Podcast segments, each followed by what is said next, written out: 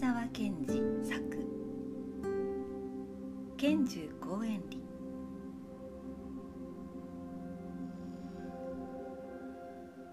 賢寿はいつも縄の帯を締めて笑って森の中や畑の中をゆっくり歩いていくのでした。雨の中の青い藪を見ては喜んでパチさせ青空をどこまでもかけていく鷹を見つけては跳ね上がって手を叩いてみんなに知らせました。けれどもあんまり子供らが拳銃をバカにして笑うものですから拳銃はだんだん笑わない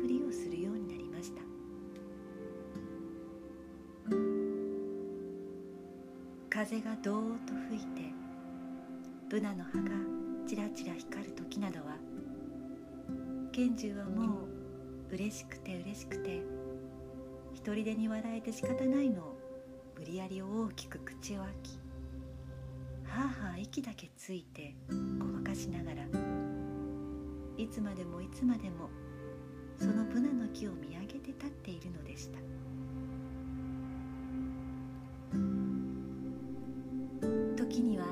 その大きく開いた口の横脇をさもかゆいようなふりをして指でこすりながらはあはあ息だけで笑いました。なるほど。遠くから見ると拳銃は口の横脇をかいているかあるいはあくびでもしているかのように見えましたが近くではもちろんている息の音も聞こえましたし唇がピクピク動いているのも分かりましたから子供らはやっぱりそれもバカにして笑いました。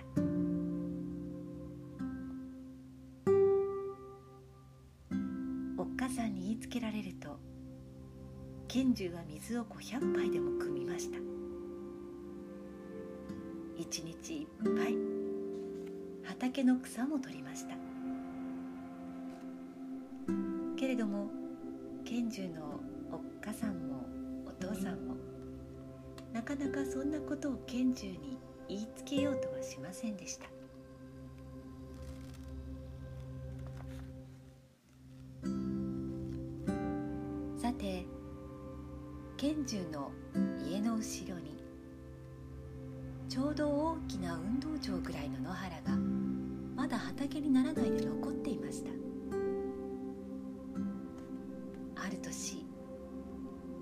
山がまだ雪で真っ白く。野原に新しい草も芽も出さない時拳銃はいきなり田打ちをしていたうちの人たちの前に走ってきて言いました「おかほらさ杉苗700本買ってけろ」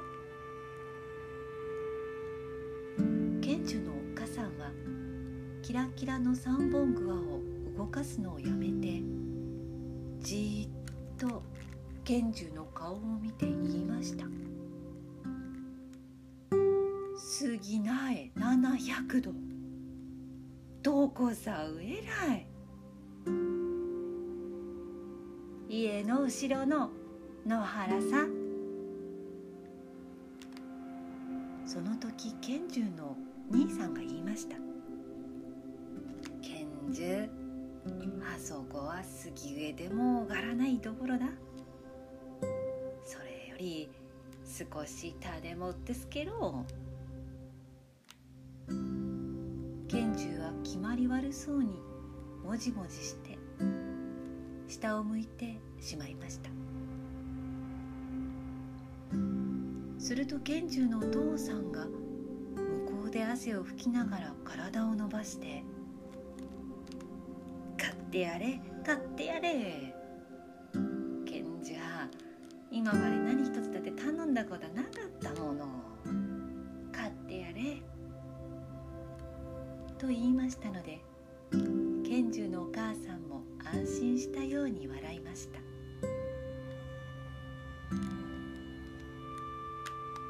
拳銃はまるで喜んですぐにまっすぐに家の方へ走りました。そして納屋から遠く側を持ち出してぽくりぽくりと芝を起こして杉苗を植える穴を掘り始めました。拳銃のお兄さんが後を追ってきてそれを見て言いました拳銃すや植える時ほらない場がないんだじゃ。明日まで待て。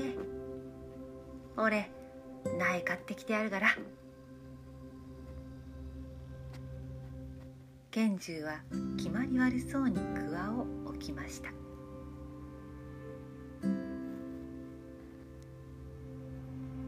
次の日空はよく晴れて山の雪は真っ白に光りひばりは高く高く登ってちいちくちいちくやりました。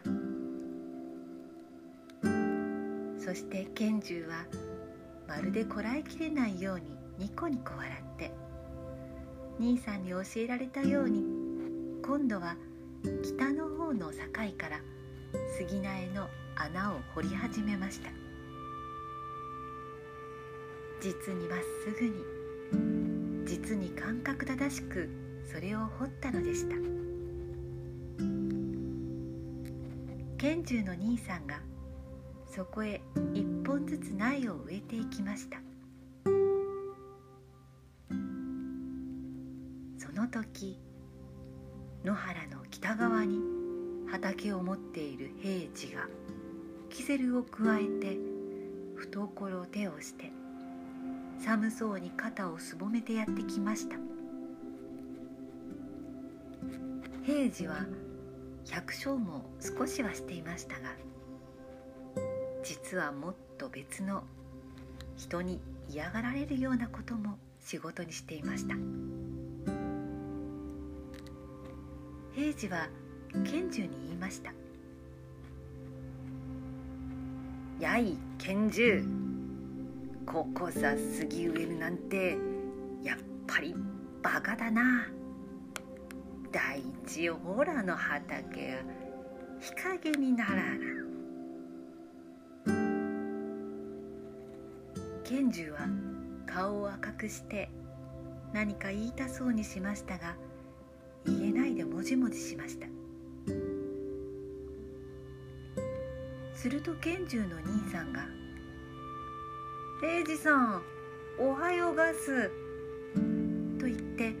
向に立ち上がりましたので平次はブツブツ言いながらまたのっそりと向こうへ行ってしまいました。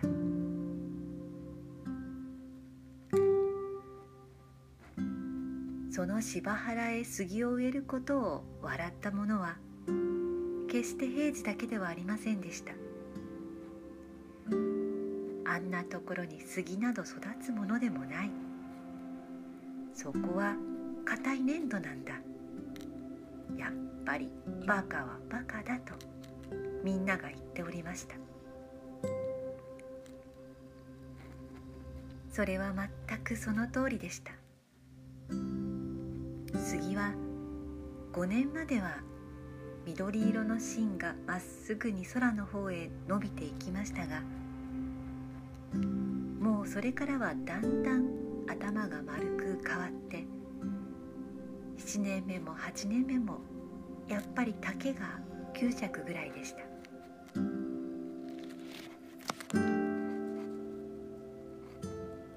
ある朝拳銃が林の前に立っていますと一人の百姓が冗談に言いました。おい拳銃。あの杉は枝打ちさないのか？枝打ちっていうのは何だい？枝打ちっつのは下の方の枝なたで落とすのさ。ほらもう枝打ちするべがな。拳銃は走っていってそした。して片っ端からパチパチ杉の下枝を払い始めました。ところがただ9尺の杉ですから賢重は少し体を曲げて杉の木の下にくぐらなければなりませんでした。夕方になった時はどの木も上の方の枝をただ34本ぐらいずつ残してあとはすっかり払い落とされていました。濃い緑色の枝は一面に下草を埋めその小さな林は明るくガランとなっていました。賢治はいっぺんにあんまりガランとなったのでくて胸が痛いように思いました。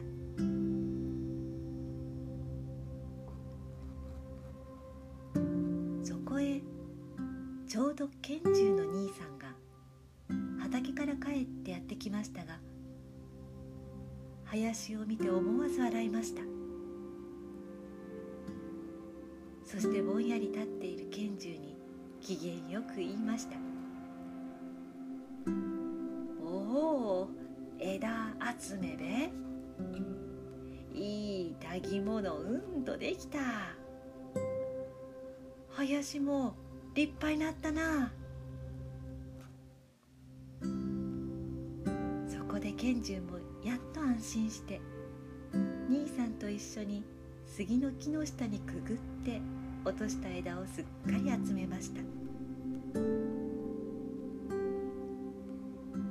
下草は短くてきれいでまるで仙人たちが碁でも打つところのように見えました。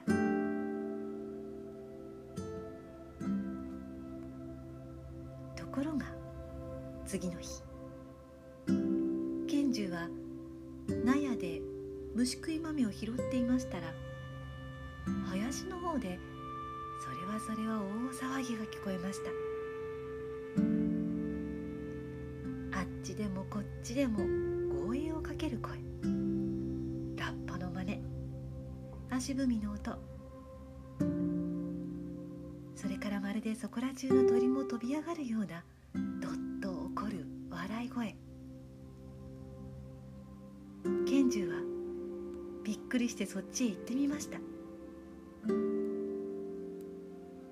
すると驚いたことは学校帰りの子供らが50人も集まって一列になって歩調を揃えてその杉の木の間を行進しているのでした。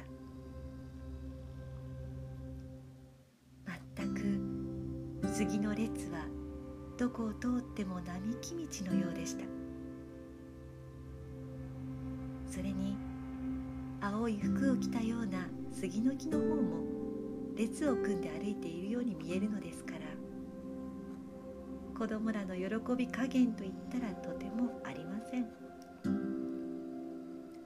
みんな顔を真っ赤にしてモズのように叫んで杉の列の間を歩いているのでした。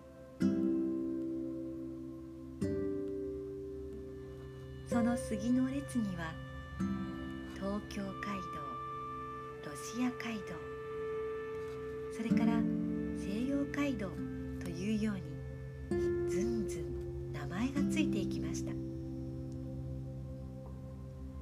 賢重も喜んで杉のこっちに隠れながら口を大きく開いてはあはあ笑いました。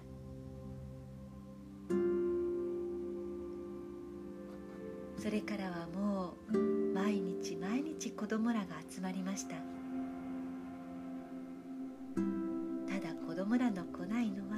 雨の日でした。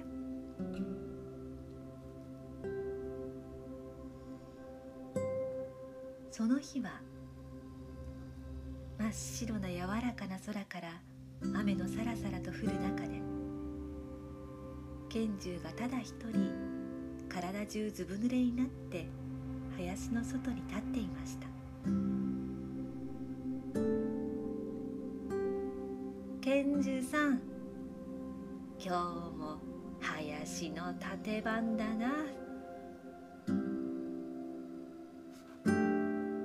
着て通りかかる人が笑っていました。その杉には飛び色の実がなり立派な緑の枝先から透き通った冷たい雨の雫がポタリポタリと垂れました。賢治は口を大きく開けてはあはあ息をつき体からは雨の中に湯気を立てながらいつまでもいつまでもそこに立っているのでした。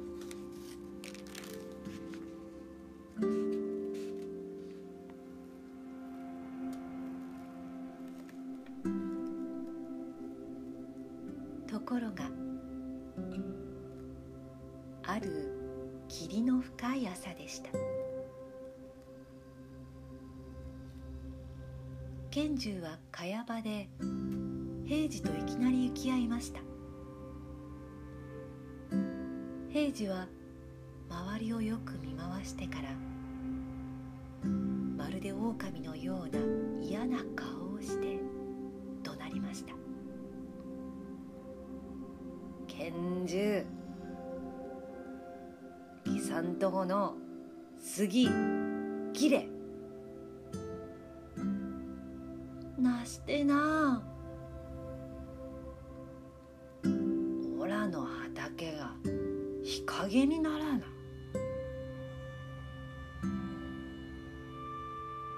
賢重は黙って下を向きました。平次の畑が日陰になると言ったって。杉の影が高で五寸も入ってはいなかったのです。まけに杉はとにかく南から来る強い風を防いでいるのでした。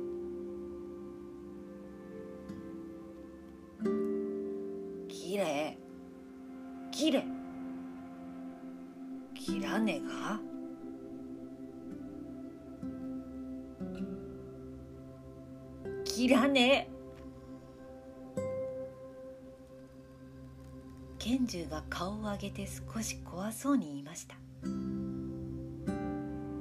その唇は今にも泣き出しそうに引きつっていました。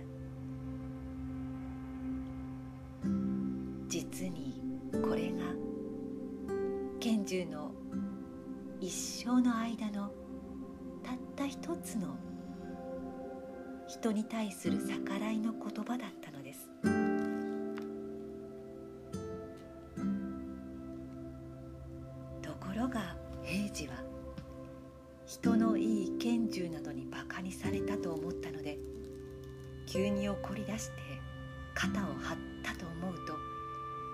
きなり拳銃の方を殴りつけました。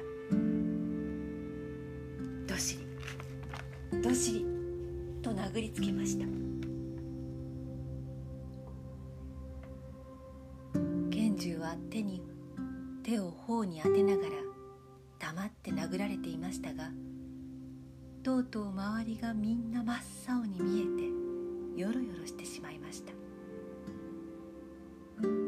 すると平次も少し気味が悪くなったと見えて急いで腕を組んでのしりのしりと霧の中へ歩いていってしまいました。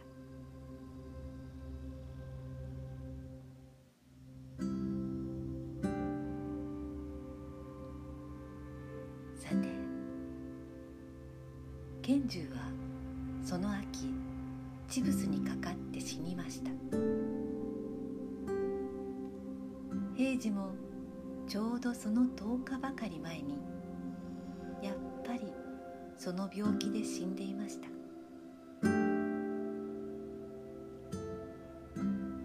ところがそんなことには一向構わず林にはやはり毎日毎日子供らが集まりました。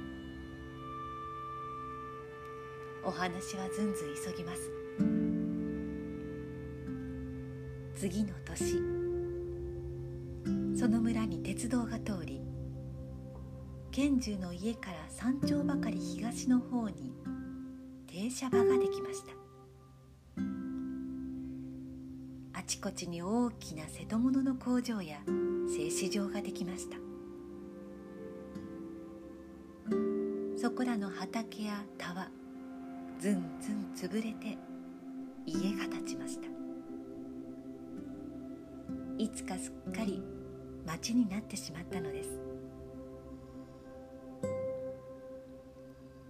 その中に賢中の林だけはどういうわけかそのまま残っておりました。その杉もやっと一畳くらい。子供らは毎日毎日集まりました。学校がすぐ近くに立っていましたから子供らはその林と林の南の柴原といよいよ自分らの運動場の続きと思ってしまいました。賢重のお父さんももう髪が真っ白でした。真っ白なはずです。賢重が死んでから20年近くなるではありませんか。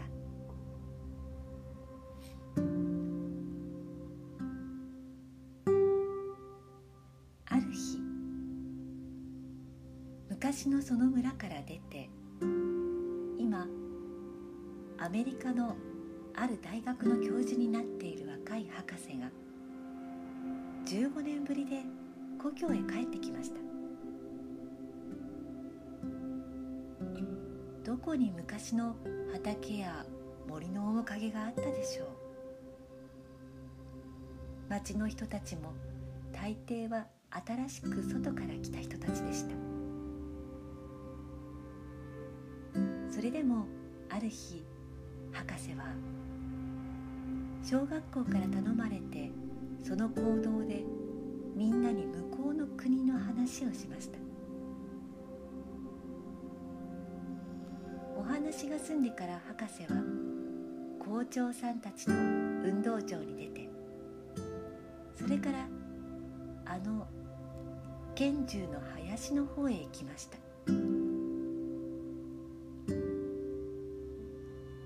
すると若い博士は驚いて何べんも眼鏡を直していましたがとうとう半分独り言のように言いました。ああここはすっかり元の通りだ。木まですっかり元の通りだ。木はかえって小さくなったようだ。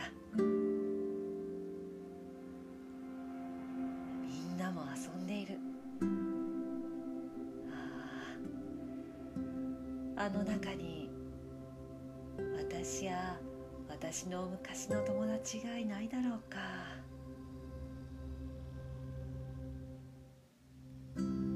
博士はにわかに気がついたように笑い顔になって校長さんに言いました。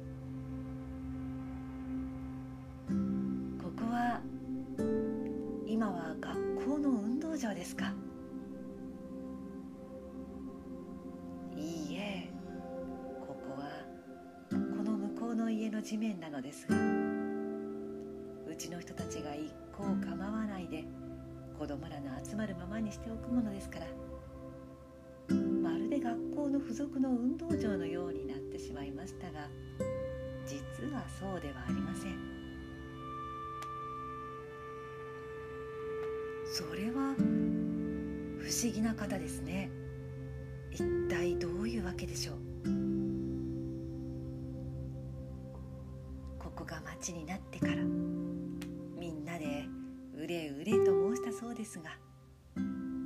年寄りの方が「ここは拳銃のただ一つの形見だからいくら困ってもこれをなくすることはどうしてもできない」と答えるのだそうです。ああそうそうありましたありました。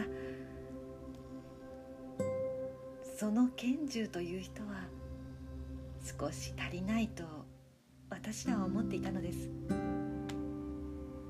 いつでもはあはあ笑っている人でした。毎日ちょうどこの辺に立って私らの遊ぶのを見ていたのです。この杉もみんなその人が植えたのだそうです。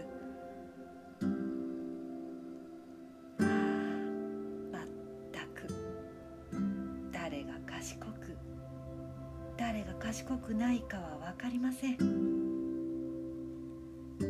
ただどこまでも重力の作用は不思議です。ここはもういつまでも子供たちの美しい公園地です。どうでしょう。ここに拳銃公園林と名を付けていつまでもこの通り保存するようにしては。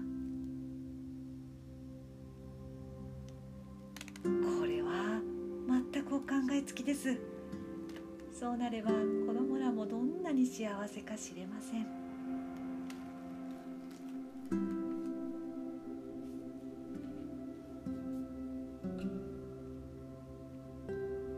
さてみんなその通りになりました。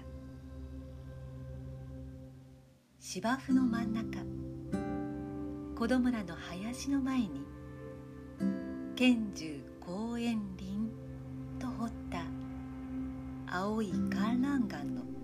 立ちました。昔のその学校の生徒今はもう立派な検事になったり将校になったり海の向こうに小さいながら農園を持ったりしている人たちからたくさんの手紙やお金が学校に集まってきました。拳銃のうちの人たちは本当に喜んで泣きました。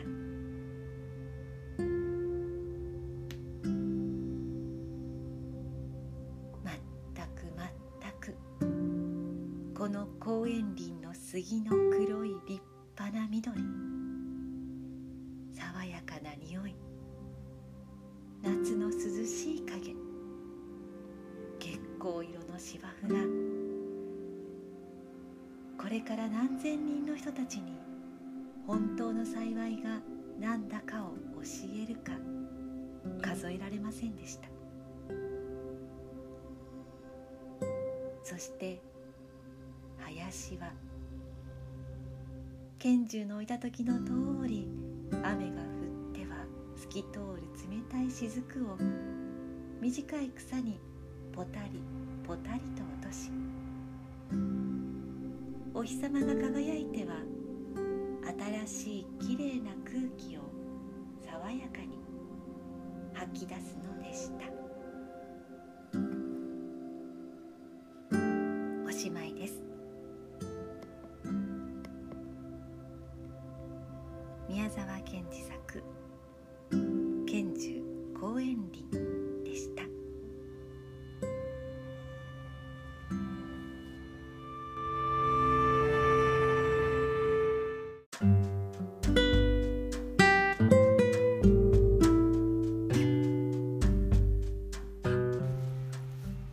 皆さんいつもありがとうございます。辻明美の言葉と心に寄り添うラジオ。今日はアラムハラドの見た着物という物語について少し喋らせていただきたいと思います。学者アラムハラドの見た着物。これは宮沢賢治の作品です。また続いていますね。宮沢賢治さんの作品が。と言いますのは今日は年の初めの朗読コンサートに行ってまいりまして。でそこでこの物語を聞いて感動したもので、えー私も読みたいと思ったと同時に、えーその感動した内容をですね話して残しておきたいなというふうに思いました。今日は滋賀県の琵琶湖のほとりにあります立派なホールです。琵琶湖ホールで行われた朗読コンサートでした。えー、私の仲良くしている、えー、朗読家であり、えー、朗読教室の先生である近江の白崎先生主催の「読み初め」というコンサートなんですけどもそこに鹿児島県の朗読家の浜本玲香さんがゲストで出演されていましてその浜本さんが宮沢賢治の「アラムハラドの見た着物」という物語を読まれました。浜本さんも本当に上手なんですよ。もう本当に朗読っていうのは上手な方が読まれるとものすごく伝わるんですね。もうなんか何もかも伝わってくるというような感じで私はもう改めてこの話こういう話だったんだっていうふうに納得したそんな日になりました。で今日はその物語から受け取ったあのとても興味深い、えー、お話をさせていただきたいなというふうに思っています。はい、興味深いですよ本当に。で私たち人間にとってとても大切なことだなというふうに思うんですがこのお話のテーマはですね人の性質ってどういうことですか？ということなんです。でこれはあらすじじゃなくって今日物語の中の一部から私が受け取ったことを要約してお話しさせていただきたいと思います。解釈がもしかしたらねまたちょっと違うかもしれないんですけどもご了承ください。でアラムハラドっていうのは先生のお名前です。学者の。でそのアラムハラド先生は教え子である子どもたちにこんなことを聞きました。火は燃えるでしょ？燃えて炎や煙は上へ上へと上昇するよね。登らないではいられないよね。それは火の性質なんだ。水は流れるね。流れて下へ下へと落ちる。落ちないではいられない。それは水の性質なんだ。鳥は歌うよね。歌わないではいられない。それは鳥の性質なんだ。では人は？人はどんな性質があると思う？というふうに聞くんですね。さあここで皆さんはどのように思われますか？人の性質って何だと思われますか？私もね聞きながら考えてました。お話は進んでいきます。子供たちは答えます。はい先生。人は歩きます。歩かないではいられません。うん他には？というふうにまた問答は続いていくんですね。先生は子どもたちのお話を受け入れますがなかなかうなずかれないわけです。最後に先生は一番小さな子に聞きました。その子はこう答えました。はい先生人は本当のいいこととは何だかを考えられないでは考えないではいられないです。と言いました。それを聞いて先生は「うんそうだ」人は誠を求める。真理を求めるのだ。というふうなことを返すわけです。でここまで聞いていてああなるほどって、まあ、思いました。でここまではよくあるパターンといいますかなんか仏教説話とか、まあ、そういったお話であるパターンかななんて思いながら聞いてたんですけどもその後の先生のセリフが私はもう刺さりました。そのセリフというのはこうです。人はものを言わないではいられない。言わないのはつらい。言わなかったら病気になる。だから友が欲しくなる。隠さないでもいい友が欲しくなる。人は隠さずに話したいし隠さずに聞きたいんだ。これを聞いてああなるほどって思いました。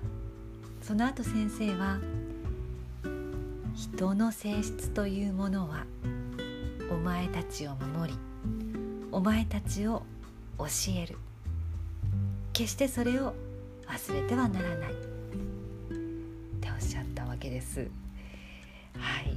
これはこの物語の中の本当一部の抜粋のこのままの言葉ではないんですけれどもこのようなことを受け取りました。でこの受け取ったものは私にとってすごく大きかったんです、えー、それはなぜかと言いますと本当にこの世の中ですね悩みを誰にも話せずに、えー、自分一人で抱え込んで苦しくなっちゃって最終的には自ら命を絶つという人もいますよね。で残された人っていうのはもっと話を聞いてあげたらよかったなって思うしもっとこんな声をかけてあげたらよかったなっていう後悔が残ることも多いと思うんですね。残された方も苦しいと思いますしその自ら命を絶つということはもう苦しさの限界を超えたっていうそういうことなのかなって思うとそんな苦しい思いをする人っていうのは少しでも少なくなるようにそして苦しい思いをする人が楽になるようにっていうふうに、まあ、思ってですね。私の周りにはカウンセラーとして活躍されている方がたくさんいらっしゃいます。改めて素晴らしいお仕事だなっていうふうに思いました。そして私もそうありたいなっていうふうに思ったわけです。はい、ここは人の性質は私たちを守って私たちを教えるというようなそんなメッセージを聞いてですね。人の性質というのは話すこと聞くことっていうことをせずにはいられないっていう性質ということが言いたいわけですよね。このお話で。話す聞くということをせずにいられない私たち人が行っている行為というのは私たちを守る。そして私たちに何かを教えてくれる。そんな行為です。この話す聞く、もちろん朗読もそうですしお話コミュニケーションもそうですしとても大切だなというふうに思いましたのでこれからまたそのコミュニケーション円滑になるようにいろいろな言葉を用いたことを伝えていきたいなというふうに思いました。ょっと最後が締まり悪かったでしょうか。ですがあの今日感じた素直な気持ちを喋らせていただきました。また長時間になりましたけれども今日は宮沢賢治の学者アラムハラドの見た着物を聞いて感じたことを話させていただきました。またこの作品は今度は朗読でお届けしたいと思っていますのでこれを聞かれた方どんなお話かなって思われた方よろしければ聞いていただけたら嬉しいです。では今日の辻明美の心と言葉に寄り添うラジオは以上です。長時間お付き合いいただきましてありがとうございました。またお会いしましょう。